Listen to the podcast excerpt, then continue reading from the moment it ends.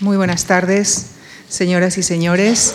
En la segunda sesión de este ciclo que estamos dedicando a Molière, enmarcado en el formato Literatura Universal en Español, que convoca a especialistas que son también buenos conocedores de la obra de nuestros protagonistas en su lengua original, recibimos esta tarde al traductor y escritor Mauro Armiño, quien también ha ejercido el periodismo y la crítica teatral en diversos medios. Su amplia labor de traductor se ha enmarcado sobre todo en la cultura francesa y sus autores de teatro, desde Molière hasta Jean Genet. Varias de sus traducciones y versiones teatrales han sido llevadas a los escenarios, entre ellas numerosas obras de Molière, como entre otras El enfermo imaginario, El misántropo y Los enredos de Escapín. En 2001 ha editado y prologado una antología de las diez principales obras de Molière en la colección Penguin Clásicos. Les dejo con él, con Mauro Armiño, en la conferencia que ha titulado Molière, un comediante en la corte de Luis XIV. Muchísimas gracias.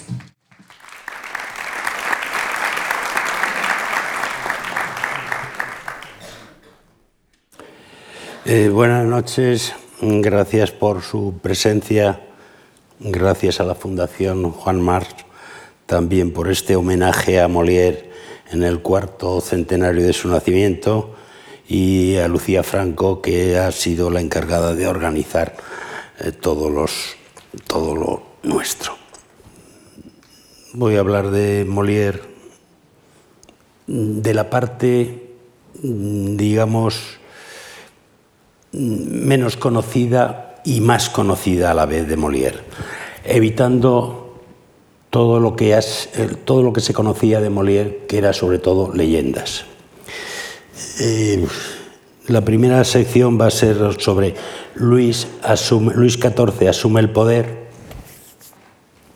Hay una, hay una frase de Stendhal buen, aparte de buen novelista, Rojo y Negro, La Cartuja de Parma, etc., mm, era muy buen conocedor de ópera y de teatro. Y en una de sus frases dice que eh, Molière, ese poeta gubernamental que por eso murió con 6.000 libras de renta. Eh, lo de gubernamental no tenía ningún, ningún aspecto peyorativo, pero se equivocó en lo de las 6.000 libras de renta. Eh, cuando murió Molière era un burgués eh, muy rico. por ejemplo, su mm, amiga Madeleine Bellard, que murió justamente en febrero, un año antes, dejó a su hija Armanda Bellard, esposa de Molière, algo así como 600.000 euros. Bueno, eh, es decir, es poeta cortesano. ¿Qué quiere decir? Pertenece al mundo de la corte, trabaja para la corte, trabaja directamente para Luis XIV y para las ideas que Luis XIV quiere filtrar en la nueva sociedad que quiere construir. Eh, por otra razón, fuera de la corte y del mundo aristocrático, no había para los artistas prácticamente nada. Plantar cebollinos en el perigor o, nada. Todo dependía de ellos porque era, la corte y la aristocracia la que podía eh, comprar un cuadro, eh, montar una obra de teatro. Luis XIV tiene eh, un problema nada más nacer. su padre muere pronto, se queda con el poder eh, Mazarino como regente junto a Ana de Austria. Y ahí le montan una guerra, primero el Parlamento, guerra, guerra, con caballeros por ahí luchando con espadas. Eh, eh, pero después se les une a la fronda parlamentaria, se les une la fronda nobiliaria. Y la fronda nobiliaria resulta que son parientes suyos, Luis XIV es nieto de Enrique IV, que es el primer Borbón que reina en, Francia. Eh, y los dos príncipes importantes, que es el príncipe Bourbon Condé y el príncipe Armand Bourbon eh, eh, Conti, mano de Luis XIV. Es decir, que eran Borbones contra Borbones, pero en aquella época, la Edad Media estaba todavía muy reciente, la corona no estaba tan segura como después ha estado en ocasiones en la cabeza de las familias, de las familias reales. El abuelo de Luis XIV, eh, Enrique IV, eh, pues es aquel que se supone que dijo aquello de París bien vale, una misa. La sociedad eh, francesa tenía un problema de luchas religiosas que venían arrastrando desde hacía mucho y Enrique, el que después va a ser Enrique IV, era los Borbones, por regla general, esa rama de los Borbones eran hugonotes, protestantes. Bueno, cuando mm, muere Enrique III, asesinado por un fraile dominico, le toca, muere sin descendencia Enrique III y él tiene las máximas opciones. Había un problema, para ser rey de Francia había que ser católico. De ahí su frase que se le atribuye de París bien vale una misa. Y bueno, también Enrique V también terminaría, es que el problema religioso estaba sin resolver. Eh, terminaría Enrique IV eh, proclama un edicto, el edicto de Nantes, que es el de la tolerancia entre las religiones.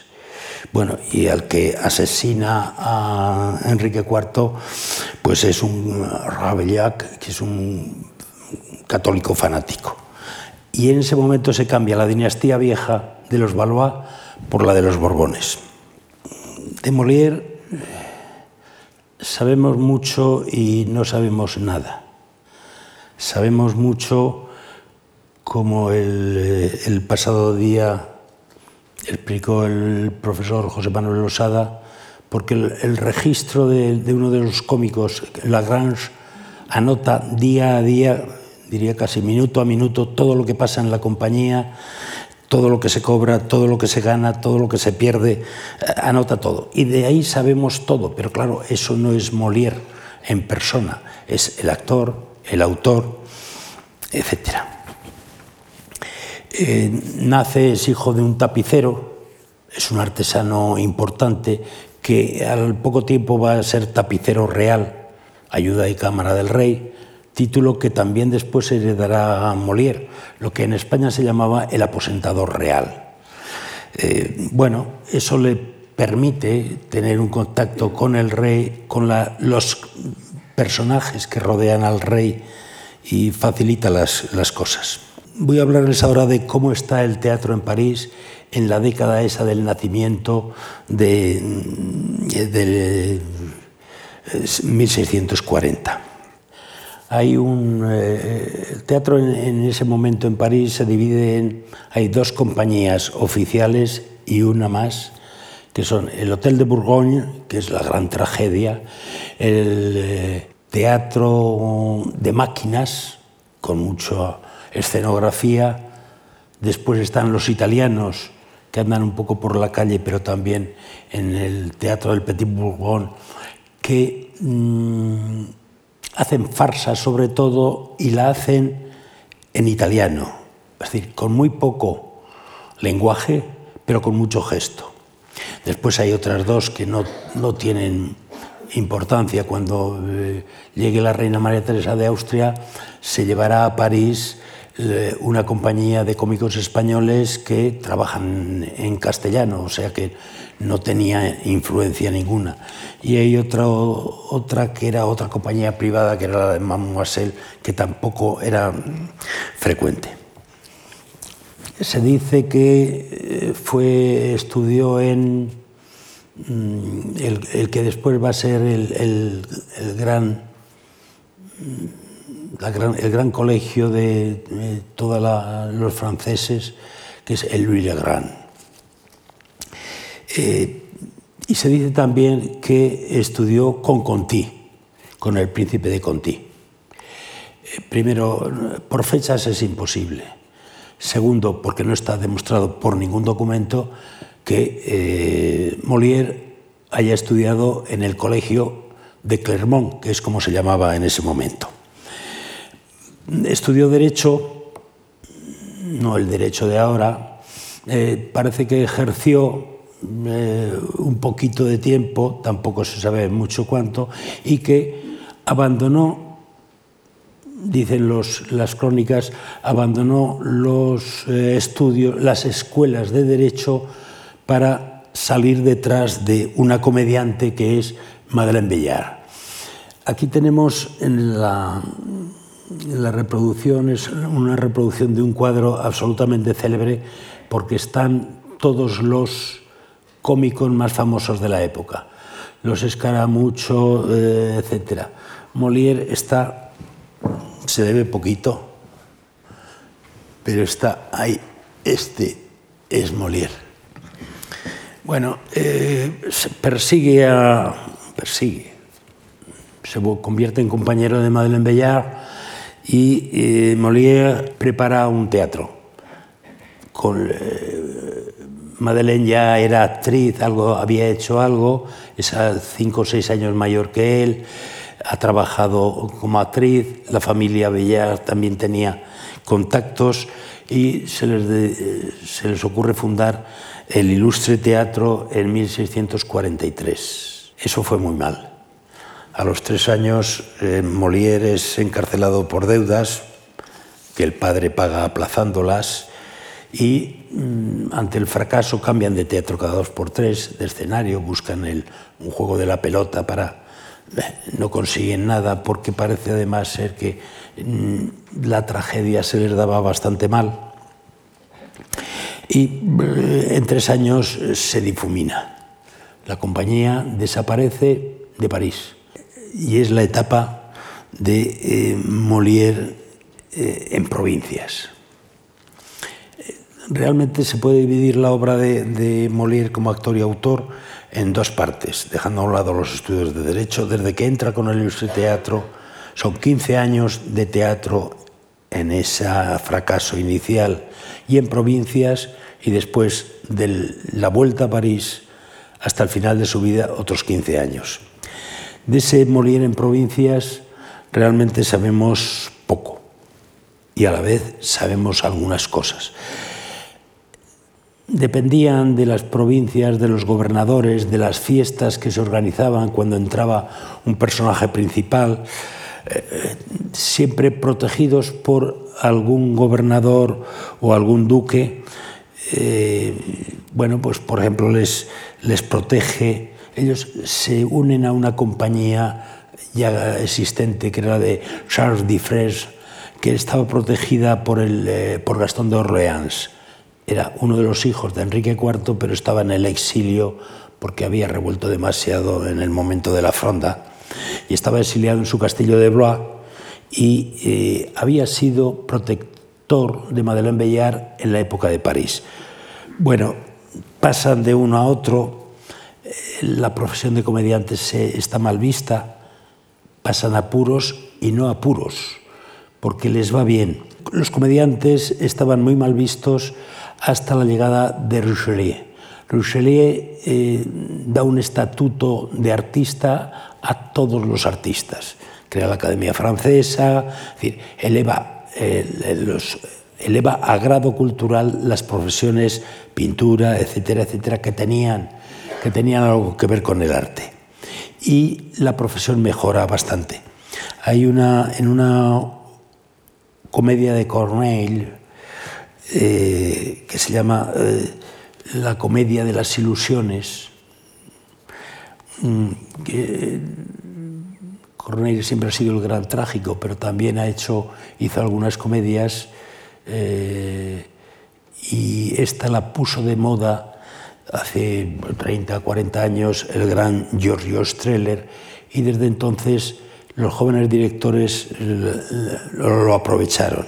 En España se puso, yo vi una versión hace unos 20 o 21 años en el Festival de Almagro. Ahí, Corneille, hay un, enfrentamiento entre un padre, un hijo, Eh, el hijo resulta que quiere ser cómico, el padre no le deja, pero el consejero del padre le dice, el teatro es un feudo cuyas rentas son buenas, y vuestro hijo encuentra en un oficio tan agradable más bienes y honor de los que hubiera hallado en vuestra casa. Es decir, eh, lo pasaron bien por regla general, ganaron dinero, por ejemplo, Madeleine Bellard eh, es capaz de invertir en deuda del Languedoc. Eh, y hay testimonios, un poeta desconocido, un tal Dassoucy, eh, se pega a ellos durante cierto tiempo y habla de las comilonas y los grandes festejos, es decir, que vivían bastante bien. Tanto que eh, en 1656 mm, Molière empieza a escribir El atolondrado y El despecho amoroso. Lo que que el atolondrado mm, de esa época no es el atolondrado que después conocemos se animan, ven posibilidades en teatro, la Bellar incluso alquila el Teatro del Maguet desde Rouen, después lo desalquila, eh, pero mm, bueno, están en condiciones de tener una compañía, un grupo de actores muy trabajado durante 15 años, muy versado en farsas y en tragedias, eh, y encima tienen un autor, un autor que, bueno, con las dos cositas que ha estrenado en provincias, parece tener éxito. Antes del regreso a París, tenemos ahí en la imagen al, gran, al condé, llamado el Gran Condé, eh, y a su lado el príncipe de, su hermano, el príncipe de Conti. Las relaciones de, del príncipe de Conti que fue el último en dejar las armas en, la época de la fronda, bueno, eh, Luis XIV los tuvo a los dos un ratito en la cárcel y después los mandó a sus castillos. Eh, y Conti tiene uno en Pesená. Está ahí en Montpellier, debajo de Montpellier, eh, vamos, lo más lejos posible de París. Y ahí él se rodea de una pequeña corte a la que tiene que entretener y tiene afición a la comedia y consigue algunas, consigue algunas compañías, pero sobre todo prefiere la de eh, Molière. Hay un testimonio de lo interesado que estaba él en el teatro que dice el, eh, el, el abate limonero de Conti escribe y leyendo con él a menudo los más hermosos y dedicados pasajes de comedias tanto antiguas como modernas, se complacía haciéndoselas recitar, de suerte que había pocas personas que pudieran juzgar mejor que este príncipe una obra de teatro. Hasta ahí todo va bien. Pero eh, Conti era un, príncipe impulsivo eh, que tenía una vida bastante libertina, había metido en el, en el castillo, con gran, en el palacio, con gran escándalo a su, a su amante, que era, es que era una esposa del Parlamento de Burdeos, Madame de Calvimont, y de pronto, de la noche a la mañana, se convierte. Pero se convierte en serio. Primero porque alguien debe decirle que eh, es el tercero. Si Luis XIV no tiene herederos, es el tercero en la sucesión del reino. Y la otra posibilidad es que se convierta de verdad, porque lo hizo de verdad. Lo primero que hizo fue echar a, Madame de Calvimont, casarse bien casado, es decir, se casa con el poder, con la sobrina de Mazarino, que tiene una dote de 600.000 francos o libras, que bueno, ya se ha calculado más o menos cuánto es la equivalencia y pues, serían unos 7 millones de euros. Le dan además el mando del ejército en Cataluña porque España y Francia estaban entonces en pequeñas guerras de zonas. Bueno, eh, pues, y eh, echa, a, prohíbe fiestas, echa a todos los comediantes de su dominio del Languedoc, etc. Y a Molière le prohíbe que utilice el título que utilizaba, que se lo había permitido antes, que era troupe del príncipe de Conti. Esto por ahora queda así hasta que cuando estrene la Escuela de las Mujeres, el recién convertido Conti arremeta contra el teatro y contra eh, los cómicos y contra la Escuela de las Mujeres contra Corneille y contra la Escuela de las Mujeres en concreto, porque en la crítica llega a citar la escena del el tratado, el tratado que se publica a raíz de su muerte, nada más morir, lo titula Tratado de la Comedia y de los Espectáculos según la tradición de la Iglesia, sacada de los concilios y de los santos padres. Bueno, en, este momento no sabemos ese intento de asaltar París no sabemos cómo se produjo ese asalto, pero de la noche a la mañana le vemos patrocinado por Philippe d'Orléans, que es el hermano del rey, llamado Monsieur, era el título oficial del hermano del rey, era Monsieur. Eh, se sospecha que el limosnero, el abate Cosnac, que era limosnero de Conti, es el que ayudó al paso. Y Molière se estrena en presencia del rey con una tragedia de Corneille titulada Nicomedes y una farsa suya, El doctor enamorado, de la que no sabemos nada porque se perdió.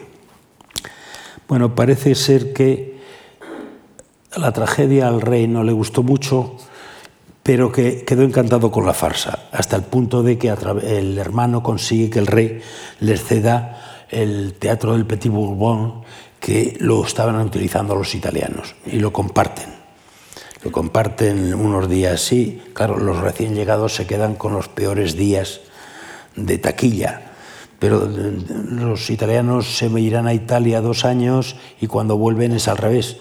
Eh, Molière se queda con los mejores años. Bueno, pero el Petit Bourbon dura poco porque los planes de reconstrucción que estaba organizando los arquitectos de Luis XIV querían derribar el, lo derriban, derriban el Petit Bourbon y entonces tienen la suerte de que están un mes o dos meses, ¿dónde vamos? ¿Dónde vamos?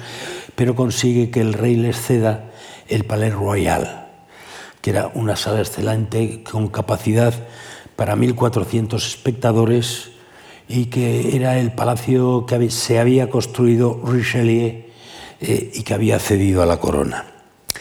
Bueno, eso, el Palais Royal lo habrán visto ustedes en cine porque aparece pues desde en, la, en aquella famosa charada donde estaban Audrey Hepburn y Cary Grant, o en el Código da Vinci también aparece, aparece en otra cosa que era hace unos 20 años o algo así, que era eh, Rainbow Berlin, donde estaba interpretado por Leonardo DiCaprio.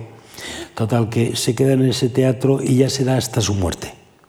No hay, no, no tiene otras salidas. Eh, una, no solo trabajaban en el teatro, sino que una de las cosas con las que más dinero sacaban las compañías era lo que se llamaba en visita. Es decir, visitaban los palacios de los aristócratas, hacían la función allí y eso se les pagaba aparte. Hay un, antes de que se produzca el primer hecho de, de, de Molière en, como autor de teatro, hay un hecho. La inauguración que el superintendente de finanzas de Luis XIV, Nicolás Fouquet, hace de su nuevo castillo de, en Bolevicon. Eh, está a, 50 kilómetros de París y está situado estratégicamente entre dos residencias reales, el Palacio de Vincennes y el Fontainebleau. Eh, eh, Fouquet celebra una inauguración invitando a mil personas a ella. Batel, Batel como ustedes recordarán si han visto la película, el mayor cocinero del mundo eh, de la época, eh, es el que sirve.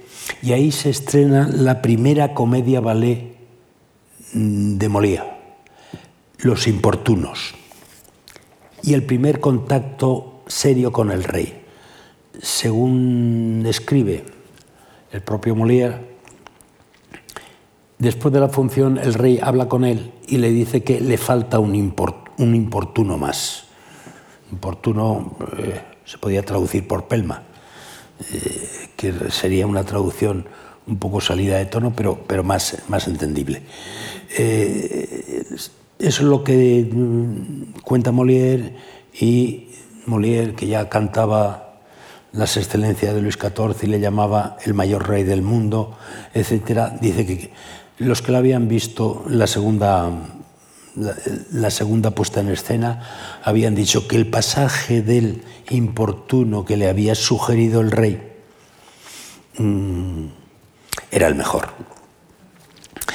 Bueno, poco a poco eh, se va colando mm, Molière en la corte, en los palacios, porque las eh, tienen mucho éxito las farsas y las pequeñas comedias que monta.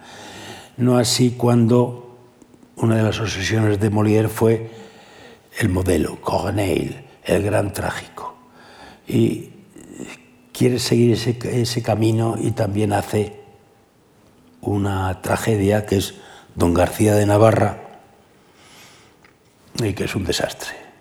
Lo lamentó, lo lamentó toda su vida porque además, eh, aunque la puso poco en el Palais Royal, la obra sí era solicitada por Palacios y el rey, que la vieron varias veces. ¿Por qué? Porque, bueno, la tragedia eran los valores aristocráticos, el sentimentalismo femenino eh, y masculino, los celos, los grandes temas que parece que les preocupaba la época.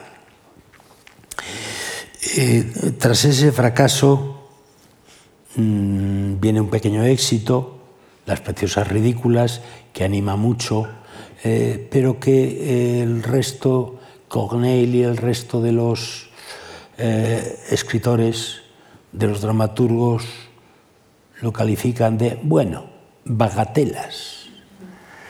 En fin, pero ya se se había conseguido el favor real, porque en mayo de 1664 eh, Luis XIV, el, esplendor de Luis XIV eh, va a empezar a aparecer. Eh, Luis XIV, del que se dice que dijo aquello del Estado soy yo, frase atribuida porque, en fin, se dice que la dijo ante el Parlamento a los 17 años. No creo que supiera que era un Estado, Francia era una monarquía con distintas divisiones, pero era una monarquía, no era un Estado. Eh, bueno, pero ya esas frases tan bonitas, tan redondas, tan rotundas, se quedan siempre. Hizo después el Estado. Después terminó haciendo que el Estado fuera él, porque como ustedes saben es el primer rey absoluto, el, digamos, el, primero que hace eh, el absolutismo. Decide con todo su esplendor, ahí lo tenemos de joven, con todo su esplendor demostrar al mundo, no a Francia, al mundo quién es. Y aprovecha la inauguración de una parte de solo de una parte de Versalles. Versalles no se acabará en la práctica hasta 1682. Eh, decide hacer esa inauguración, sobre todo con los jardines que ya están listos, y dar tres días de fiesta a 600 personas. Eso lo va a titular Los placeres de la isla encantada. Bueno, pueden imaginarse el barullo de lo que debían ser 600 invitados que iban con sus carruajes, con su servicio, con sus ballet de cámaras, más de todo lo que conlleva, instrumentistas, violinistas, camareros para las colecciones y todo iba a ser juegos, loterías donde tocaba todo, etcétera, pero ahí hay dos obras de Molière, una de encargo eh, y dos reposiciones. La obra de encargo es una comedia ballet, La princesa de Élida, de Élide, que no es más que una copia el esquema sin problemas. En aquella época no, había, no, teníamos estos, no tenían estos problemas que tenemos de propiedad intelectual, etc. Eh, mm, que es el resumen de El desdén con el desdén de Agustín Moreto, eh, pero la acción de, Moreto transcurre en Cataluña y lo que eh, eh, Molière hace es trasladarla a una Grecia antigua, pastoril, etc. No es eso lo importante, porque esas obras de comedia de ballet como escritura no tienen, digamos, gran interés. Y alguna vez se ponen, pero, en fin, como recuerdo con toda la música de las que quedan la música. Mm, estrena La princesa de Élide, repone Los importunos y el casamiento a la fuerza y estrena una cosita en tres actos que se titula El hipócrita.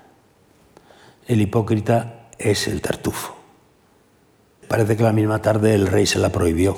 Se la prohibió no por él, porque parece que le encantó, encantó al cuerpo diplomático, a los prelados, había venido un sobrino del Papa como legado pontificio.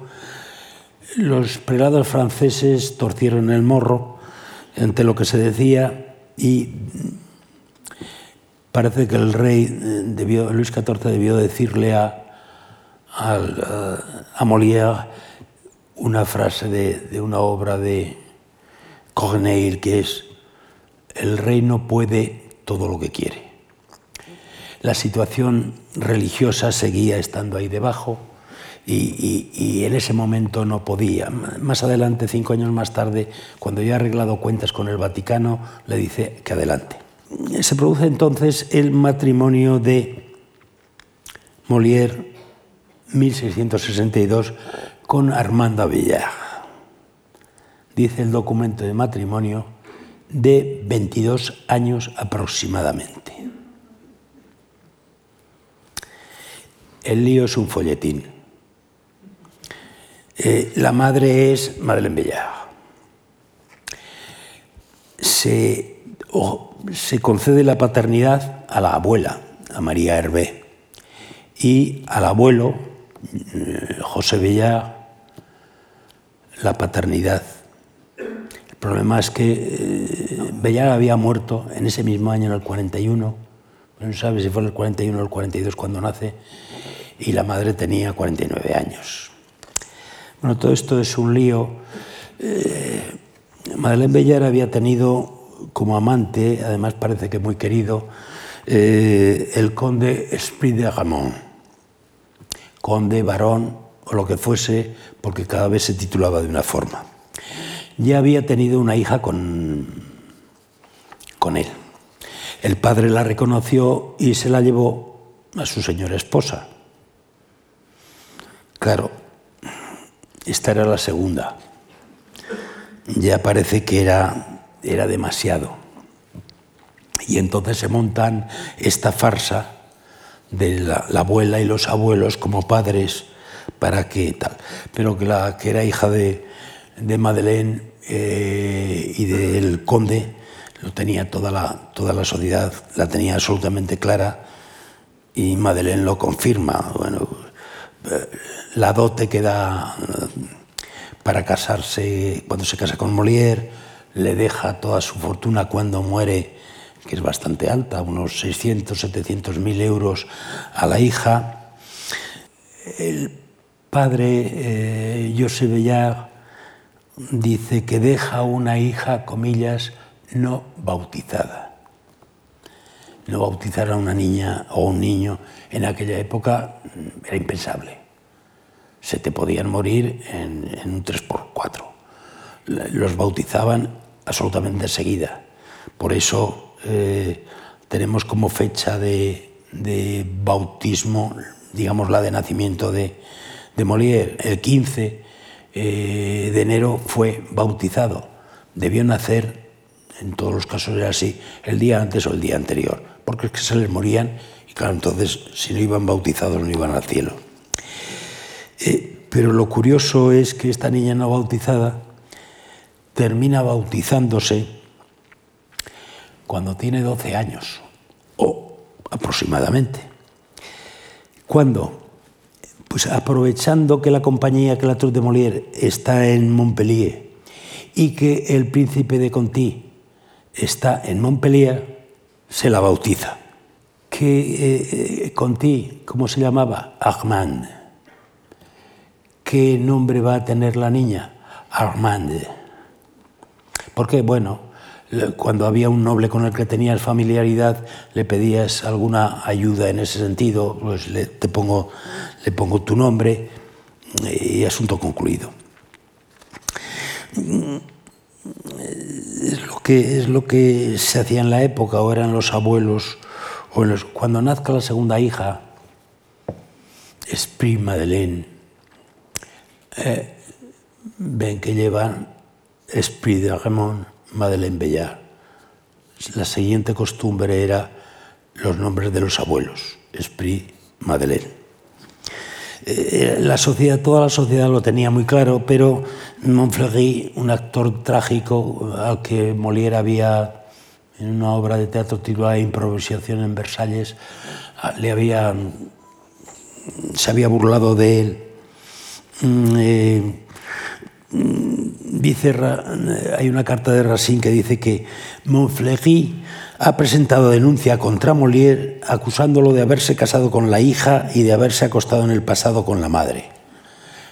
Toda la sociedad sabía la verdad y el, eh, Luis XIV no hizo el menor caso y a los tres meses apadrina al primer hijo de Molière y Armanda, eh, eh, Luis, por el padrino, que era lo apadrina Luis XIV y su cuñada Enriqueta de Inglaterra. De todas formas, esto no quedará así. En, la época, ninguno de los ataques de contra Molière, que son muchos, por parte de los cómicos, por parte de los críticos, por parte incluso de, parte de, algunos nobles ofendidos porque se burlaba de ellos, eh, no sale no sale eso. Ninguno lo dice. Sin embargo, 14 años después de muerto Molière, en 1687, hay una comedia anónima titulada La falsa comediante, que es sobre eh, la hija. en esa falsa comediante se habla de que eh, Molière vivía angustiado por las infidelidades de su mujer y el temor al cornudismo, y la prueba es que en todas sus obras aparecen cornudos. Bueno, aparecen cornudos porque el cornudo, el médico, etcétera, eran los tipos de la farsa, y Molière, antes de conocer, muchísimo antes de saber quién era Armando Bellar, ya utilizaba en la primera obra. Eh, los celos del tiznado, es Garanelo el cornudo imaginario, lo está utilizando. Ni siquiera en una obra que yo creo que, perdón, se cree, que eh, Molière consiguió prohibir una comedia titulada El homire hipocondríaco. El homire, como pueden ver, es anagrama de Molière, donde le ataca por todas... Y ahí no dice nada la historia de la madre y de la hija aparece mucho más tarde de la muerte de Molière en un juicio contra el intendente general de Monsieur, del hermano del rey, porque eh, está acusado de tentativa de envenenar a Lully. Lully era el maestro, el favorito del rey para la música y el que hacía todas las obras de Molière. El acusado Mm, resume la situación criticando, además parece que es Quevedo, el nacimiento de Armanda es, según esa acusación escrita en un título, eh, oscuro e indigno, que su madre es muy incierta, que su padre no es sino demasiado cierto, que es hija de su marido, mujer de su padre, que su matrimonio es incestuoso, que en una palabra está huérfana de marido, esta, esta huérfana de marido, esta viuda de su padre y esta mujer de todos los demás hombres nunca quiso resistirse más que a uno solo, un solo hombre, que era su padre y su marido. pero nunca en vida se, nadie dijo nada. Y eh, las cosas que se dicen en los textos, en la falsa comediante, etcétera, eh, son falsas, documentalmente son falsas en parte, y en las que no tenemos documentos se sospecha que son falsas. Bueno, llega el momento en que mmm, Tartufo se anima demasiado y eh, esos pequeños tres actos prohibidos le traen consecuencias rápidamente. Inmediatamente aparece la carta de un párroco, el párroco Roulier, donde eh, en un prólogo a un elogio del rey dice que Molière es un hombre o más bien un demonio vestido de carne y trajeado de hombre, y el más señalado impío y descreído que nunca hubo en los siglos pasados, que merecería un castigo ejemplar y público e incluso el fuego mismo, preceptor del fuego del infierno. Molière se ha quedado sin estreno en el Palais Royal porque le han prohibido el tartufo. Y rápidamente pergeña Don Juan. Don Juan es un, en ese momento es un tópico de la escena francesa. Están poniendo el mito de Don Juan. No Tirso de Molina, sino las variantes, las los inventos que habían hecho con el argumento de Tirso de Molina, los cómicos italianos y después los cómicos franceses. Tenía prisa, rápidamente eh, coge el tema, monta un, unos escenarios realmente rápidos porque hay, hay escenas que se pasan rápidamente y no da tiempo para engañar, y decide provocar. En teoría sería que está defendiendo a, a los devotos eh, y está pidiendo perdón a los devotos porque al final castiga a don Juan en los infiernos. Bueno, no les pareció, a nadie les pareció que eso era correcto. Como el, profesor Losada contó el otro día, pues nada, ya en la segunda representación empezaron a desaparecer escenas, la escena del pobre, etcétera. Eh, y a, los, a, las 15 representaciones eh, llega Pascua, en Pascua no había teatro y solía reponerse la última obra hecha antes. Molière no repone Don Juan, no vuelve a hablar nunca de ella, no la imprime y la tenemos gracias a una copia de actor que, la, que hubo de publicarse en la zona de Flandes, en Holanda, porque en Francia no la quería mm, editar nadie. Por... Sin embargo, el tartufo estaba prohibido, pero se veía, durante este tipo de, de la prohibición, se veía en los castillos. Fue mucho al Palacio de Chantilly, que era de eh, Bourbon-Condé, de Luis Bourbon-Condé, que había vuelto ya de su castigo de exilio, etc. Eh, el rey mismo la ve en el, en el palacio de su hermano, es decir, que era todo un poco mm, hipócrita también. Pero claro, por política religiosa Luis en ese momento no, todavía no era el Estado soy yo. El, eh, de, del mito de Don Juan Molière solo recoge dos puntos su afán de burlador de mujeres y su rebelión frente a lo sagrado. Claro, cuando dice que no cree más que en dos y dos son cuatro, es el hipócrita no del director de conciencia, del religioso que se mete en las casas para controlarlas, sino el gran señor hipócrita y ateo, había bastantes. Eh, y ese final, el, el, infierno les parece poco. Nada más aparecer, nuevo ensayo de un señor de Rosemont, observaciones sobre una comedia de Molière titulada El festín de piedra, donde dice que, de todo, que escupe al cielo, que merece el fuego. Eh, y claro, estas acusaciones empezaban a ser ya peligrosas eh, en España hubo Inquisición, pero también en Francia. Y tres años antes, un poeta de 22 años o 23 años, Claude Petit, bueno, fue ajusticiado como ateo, libertino y librepensador, cortándole el puño, estrangulándolo y después quemándolo. O sea, no se andaban con bobadas. Había también otra forma, era para dar ejemplo, porque era un poeta eh, festivo que se burlaba mucho y había tocado un tema intocable, que era las relaciones sexuales de Mazarino y, la reina madre, Ana de Austria.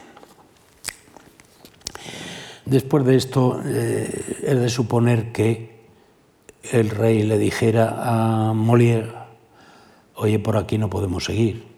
Y se produce una especie de acomodamiento de Molière, que se va a dedicar ahora a la condición humana, los defectos de los hombres. Lo primero es el cambio a esa perspectiva y va a montar el misántropo. no puedo soportar esa conducta cobarde que finge la mayoría de las gentes. Y no hay nada que odie tanto como los aspavientos de todos esos demostradores de amistad. Esos afables dadores de frívolos abrazos. Esos obsequiosos parlanchines de inútiles palabras que con todo rivalizan en cortesías y tratan lo mismo al inteligente que al necio. Pero ¿qué ventaja se logra? No diferenciando lo uno de lo otro. No y no. No hay espíritu que, por poco elevado que sea, quiera una amistad prostituida de ese modo que a la persona preocupada por la equidad le parecen placeres muy baratos cuando vemos que nos mezclan con todo el universo. Él se funda en cierta preferencia y es no amar nada amando a todo el mundo. Puesto que aceptas estos vicios de la época, lo lamento, no eres apropiado para estar entre mi gente. De un corazón rechazo la complacencia general que no hace diferencia alguna. Quiero que esto se distinga. Mm. Bueno, cambia eso, cambia de perspectiva. En este caso, el misántropo es un, como decía el término en griego, era, es el, que odia al mundo, el que un cascarrabias eh, que está siempre atacando absolutamente todo. Es una obra muy difícil de entender si no es en la época, porque ahora en una lectura actual parece que tiene razón lo que dice. Su crítica constante de lo que pasa tiene razón. Claro, el problema está que en la época eh, no pertenecía a las reglas de la sociedad, de la galantería. Eh, había que ser más moderado y más justo en las apreciaciones de, las cosas. Y así sigue pues, eh, con el, el burro del gentilhombre, que es el afán por ser noble, el, el avaro la codicia, el enfermo imaginario, un, señor que no da más que la lata y que solo piensa en la enfermedad y nada más. Eh, bueno, eh, eh, a partir de ese momento no vuelve a tener problemas, algunos, pero no vuelve a tener problemas con las obras de teatro. Se le ríen, tienen éxito, la mayoría de ellas mucho, etc. Y llega una sorpresa, es el estreno del enfermo imaginario. Según todos los testimonios de la época, eh, la salud de Molière era, mayor, era mejor que la mayoría de sus contemporáneos. Tenía desde siempre, todos los inviernos, lo que llamaban fluxión de pecho, es decir, bronquitis, una pulmonía. Bueno, y cuando estrena El enfermo imaginario, mm, en febrero de 1673, eh, consigue terminar la representación ya en mal estado y cuando lo llevan a casa eh, vomita sangre, etcétera, y bueno, eso es una hemorragia, eh, nada. Es después de la, de la cuarta, no durante la cuarta, que eso queda muy bonito, pero no es cierto. En ese, ese invierno fue muy frío eh, hubo muchos muertos porque hay testimonios de cartas de escritores diciendo oh, la, gente, la cantidad de gente que está cayendo. No dejaron de relacionar el enfermo imaginario con Molière está siempre enfermo. Eh, nada, eso, no. Los testimonios, porque además sabemos los días que faltó, gracias al registro de Lagrange, sabemos los días que hubo que suspender la función porque fulanito, el actor fulanito estaba enfermo, Molière no podía, por lo mismo, etc. Y son cuatro días dada la época. Y entonces vuelve a producirse una escena de folletín. Antes, eh, llega ese... Eh, va a morir el, el 17 de febrero, curiosamente un año justo, día por día, de la muerte de Madeleine Bellard. Eh, la familia Madeleine envía dos criados a la parroquia de San Eustaquio, que era la que pertenecían toda la vida, solicitando un confesor. Dos criados, uno y después otro. El párroco dice que ni hablar, que no le manda para que ese ateo impío se salve. Eh, va después un hermanastro de, eh, de Molière a la parroquia y ya vuelve con un tercer cura para que le confiese, le dé la extrema opción, etc. Cuando llega ya, Molière ha muerto. Y entonces viene otro folletín, el entierro. Eh, la iglesia exigía para ser enterrado en sagrado a los comediantes que juraran de su profesión se convirtieran y se confesaran. Madeleine Bellar lo había hecho poco antes de morir y no había habido problema. Pero claro, Molière ha muerto, Molière, ha muerto sin confesión, sin cura, sin haberse arrepentido de haberse...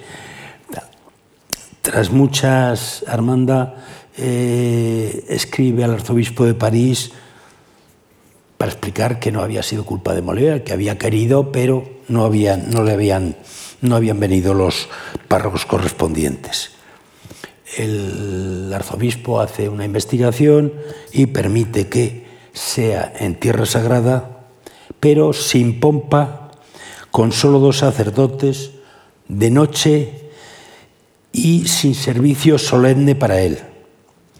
Bueno, no le salió bien la, propuesta al arzobispo porque hubo siete u ocho sacerdotes, unas 700, 800 personas a que acompañaron el cadáver a la luz de las antorchas, seguidas por un centenar o más de pobres que acudían a los entierros, pues porque siempre recibían algo. Los restos de Molière cambió, eh, el cementerio de San Eustaquio cambió con los las vueltas que le han dado a París eh, los arquitectos, a cambio de sitio, en la Revolución los exhumaron y los llevaron al Père Lachaise, junto con los de La Fontaine. Mm. Se sospecha que los de La Fontaine sabemos que no, eh, son los restos que hay enterrados en la tumba de La Fontaine y se sospecha que la de Molière, pues sí, que puede ser que sean suyos los restos. Y una anécdota muy mm, divertida. Como todos ustedes saben, hay manías en el teatro español y una es la de que no se puede utilizar el amarillo en nada, porque dicen que es el color con que murió eh, el traje del enfermo imaginario con que murió Molière. Eh, no. Molière murió porque lo tenemos en el inventario post-mortem de los trajes que utilizaba en cada una de las obras. Murió con un jubón de color amaranto. Amaranto es un rojo de la flor del amaranto, es una flor de origen brasileño, rojo fuerte, rojo aterciopelado, mm, etc. lo, divertido del asunto es que en Francia dicen que murió de color verde eh, porque era el hombre de las cintas de verde, además el color verde eh, estaba prohibido en teatro porque para el verde se utilizaba, es un color parece que difícil de conseguir en paños, se utilizaba un óxido entonces, un óxido de cobre a base de arsénico y con los actores eh, con tanto sudor en escena, etcétera, hubo casos de intoxicaciones. El color prohibido en teatro en el Reino Unido es el azul y en Italia es el violeta. Bueno, en fin, hay un crítico eh, de la época, Chapelain, que distingue entre la comedia que refleja la vida de la gente de bien, sus preocupaciones y su lenguaje, y la farsa, que solo sirve para complacer a los idiotas, a esa chusma que en apariencia pasa por el verdadero pueblo y que de hecho no es más que su hez y su desecho. Bueno, Molière va a jugar a la segunda parte, a la farsa, pero metiéndola dentro de la comedia, utilizando a los italianos con los que se crió y de los que aprendió toda su gesticulación, todo su rodar de ojos. Parece que era, un, era todo un número en verle actuar. Porque a él lo que le interesa es el público, no los valores de Corneille con los que estaba de acuerdo la aristocracia, sino la realidad. Y mm, en algunos casos, cuando hay críticas, dice, bueno, que critiquen todo lo que les dé la gana. La Escuela de las Mujeres ha sido muy bien aceptada por el público, ha sido un éxito, ahí me las den todas. Porque Molière lo que busca es la risa del público. Eh, nos permite que nos burlemos de la pintura, de los defectos de sus personajes el problema es que quizá nosotros mismos tengamos público, tengamos algunos defectos. Por eso hay algunas farsas de risa que los, los, últimos directores están convirtiendo en tragedias. Es decir, y por eso se le ha calificado de una risa trágica. Es decir, vemos al tonto, al avaro, al no sé quién, y es reír por no llorar, por eso, porque igual somos nosotros mismos. Eh, por ejemplo, hay el misántropo, y creo que se ha hecho en España también, desde una óptica de tragedia, y sobre todo una de las últimas obras, Jorge Dandín, que eh, es mm, totalmente angustioso y es además un asunto muy sencillo. Jorge quiere casarse con una noble. Bueno, eh, toda la angustia y todo lo que procede de, eh, su ansiedad es el que no comprende cuáles son las nuevas realidades sociales que el reino de Luis XIV está imponiendo. Bueno, nos hemos dejado mucho en el tintero, pero yo creo que tienen, eh, tratado de explicar un poco cómo son las relaciones que tuvo con esa corte en la que fue favorito real y ha pervivido hasta nosotros como un gran actor eh, de comedia. Muchas gracias.